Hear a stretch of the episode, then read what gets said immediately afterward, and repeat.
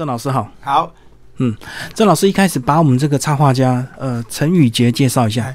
好，这一本绘本的插画家呢，他的背景哦，可以说非常的，呃，不简单哈、他，我当初在呃创作这一本绘本的时候呢，我们征插画家，这一这一位插画家呢，他刚从美国啊刚从美国来，念了四年大学，有关于插画艺术的嗯嗯。的那个科系哈、嗯，对，刚毕业回国。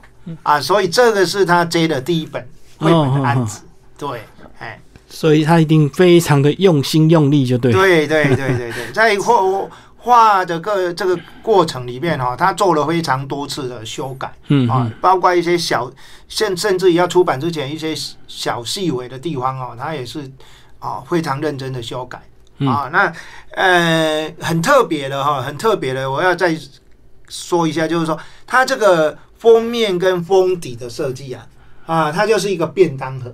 嗯啊，这个封面就是便当盒的上面，封底就是便当盒的下面。哦，对嘿对对，仔所以看就看得出来。对，所以它这个设计哈、哎啊，非常有创意啊，就是我们小时候，那种白铁的便当盒，对长方形的，对，哎对对它两边有个扣子这样扣嘿，住。对，有扣子。嗯哎，好，老师来帮我们开始介绍里面内容。好，那这个送餐阿妈最主要就是我带学生到社区哈、嗯关怀据点啊，跟阿公阿妈做活动。嗯嗯那我发觉到说呢，他们是关怀据点呢都有中午都有共餐，嗯嗯那可是呢，就有一些情况比较严重的，行动比较不方便的嗯。老人家呢，啊，他们没办法出来，好、所以呢，就关怀据点就有一些志工，嗯。好、帮送便当去给他们吃。嗯，那其中呢，让我印象很深刻，就是有一位将近七十岁的阿嬷。嗯哼。好、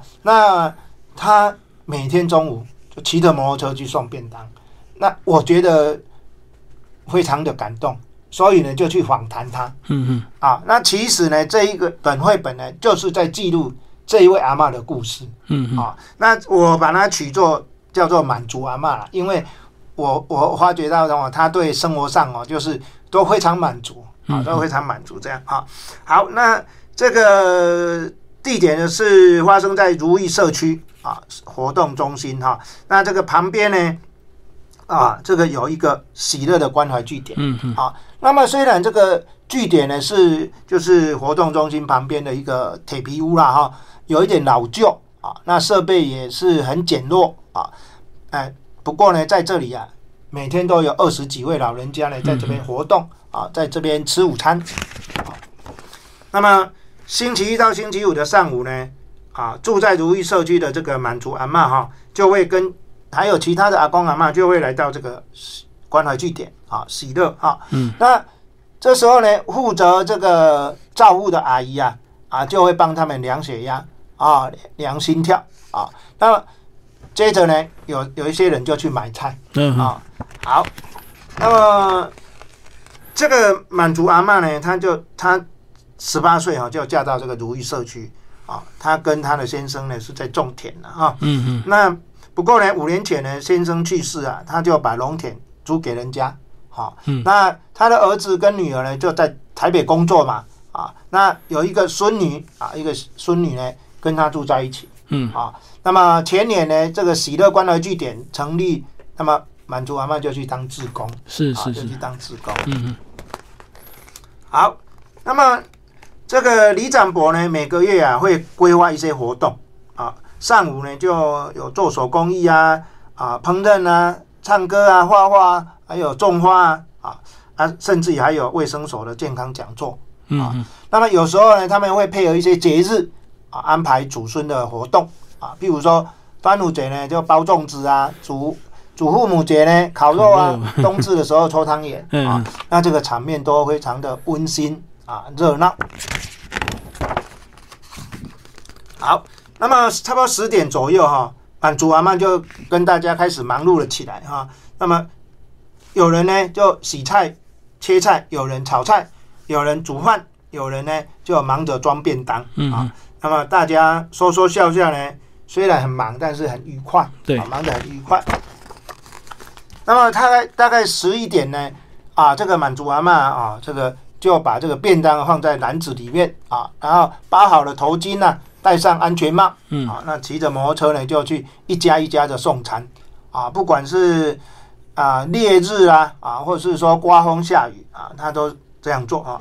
那这一这一幅这个插画呢是特写啊，还蛮生动的啊，蛮生动的。对，因为很多老人可能行动不方便啊，出门不方便，然后这个三餐也没人打理，就对，对对，嗯，就有这个送餐的服务这样。嘿，好，那这一位呢是蒙奇阿妈了哈，七十多岁了哈，他他脚没有力量啊，嗯。然后呢，他就要做啊拿拐杖啊拿拐杖。啊，他的儿儿子呢在公司上班啊，所以没有人帮他准备午餐，嗯。那中午呢就由满族阿妈呢送餐给他吃，啊，好，那另外这一位呢是财旺阿公。啊，财旺阿公，那他也九他九十几岁了啊。那有一个读中学的孙子呢，跟他住在一起嗯，啊。那因为他的膝盖都已经退化了啊，所以呢，叫他坐轮椅啊，没有办法到喜乐去啊。那也只好由满族阿嬷呢来帮他送餐。嗯嗯那这一位呢是招娣阿嬷啊，招娣阿嬷呢，她八十多岁哦啊，他因为中风过啊，嗯，所以呢，他每天都躺在床上啊。哦，啊，有时候呢，连翻身都感到困难啊。那他他的儿女啊、子孙都很有成就啊，都住在国外啊，那几年才会回家一趟啊。嗯啊，虽然有请了一个外佣啊，啊，外籍的看护了哈，但是呢，还是呢，午餐还是得由安祖阿妈呢来送。嗯嗯好，好，那么中午呢，他们就会在啊，大家就会在关怀据点共餐呐、啊，共用午餐啊，一边吃饭一边聊天啊，大家就像一家人一样啊，非常的温馨啊。那么满族阿嬷呢，送餐回来也会跟他们一起嗯一起一起用餐呐、哈啊，那他甚至也笑着说呢，说在这里吃哈、都会。要会多吃几碗饭呐，哈，回家要减肥了哈。哦，因为很快乐，自然吃的多。对，大家一起吃就心情就好嘛啊、嗯然后就吃的更多了。好，那这里呢啊，就是吃完了午餐呢啊，他们就会在活动中心休息嗯啊，那就大家在那边唱卡拉 OK 啊，像这个每个人都戴着帽子，好像凤飞飞一样啊，好像呢歌星一样啊，嗯都非常的陶醉。那么下午呢，李展博呢也会安排一些比较轻松娱乐的活动。对啊，那譬如说呢，这个有北欧式的建筑啊，那么还有大学啊，大学的一些志工啊，来陪他们呢啊玩桌游啊嗯啊做健康操啊啊啊，他们有时候也会去他们社区的庙宇啊去去走一走。对啊。好，可是呢，有一天呢、有一天呢，满族阿嬷请假，他没有到喜乐去嗯啊。那李展博呢，就带着志工呢去去看他，送送餐给他吃对哈。那那这个满族阿妈当然当然呢很不好意思啊哈嗯，啊，平常啊他都在送餐啊服服务别人就哎对，对服务别人啊，他都不喜欢。麻烦别人结果大家都排队拿东西给他。对对对，李长博带了一群志工来看他啊。嗯好，不过呢，这个满族阿妈，她是她她实在也是耐不住了哈，嗯休息两天呢就要开始送餐了啊。嗯然后这一天呢，满族阿妈去赵地阿妈的家哦，发现他身体不舒服，啊，嗯就赶快打电话给李展博啊，然后又留下来喂他吃饭啊，帮他擦身子，甚至也清理大小便，还有整理房间啊。嗯这个真的是非常有热心啊、哈，非常热心。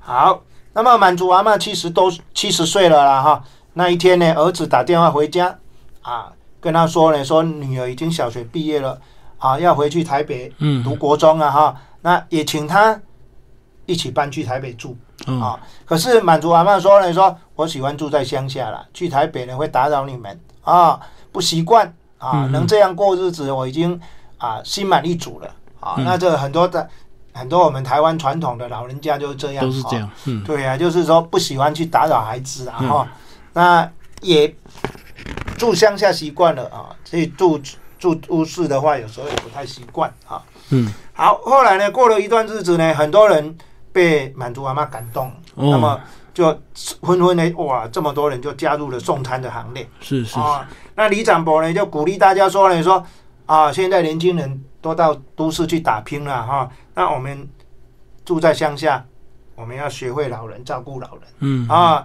让我们住在如意社区的老人家呢，能够更喜乐、更幸福嗯嗯，啊！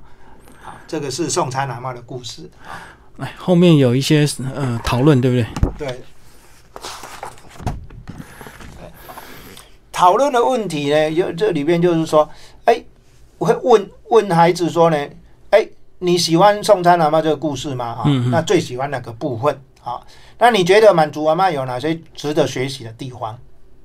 好、啊，甚至于呢，可能就是还会问他说，啊，你有和自己的阿公阿妈住在一起吗？是，啊，啊，你的阿公阿妈会去关怀据点吗？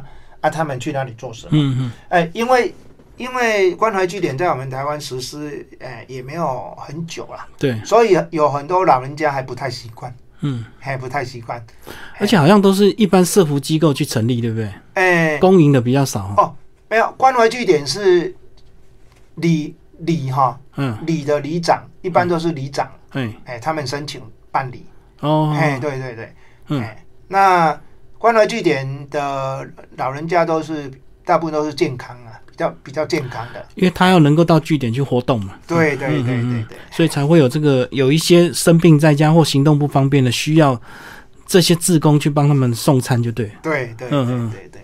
那我觉得台湾未来高龄化的社会哈、对，这个很多很多很多区域哈、真的是老化很严重。嗯，所以我觉得这个关怀据点的设置哈、如果里长啊，或是说负责人能够好好的去经营的话，对社区的老人家真的是一是一个福音呐、嗯，哎，嗯真的是一个福音。对对对，嗯，好，今天非常谢谢郑老师为大家介绍这个阿嬷送餐，谢谢。哎，好，谢谢。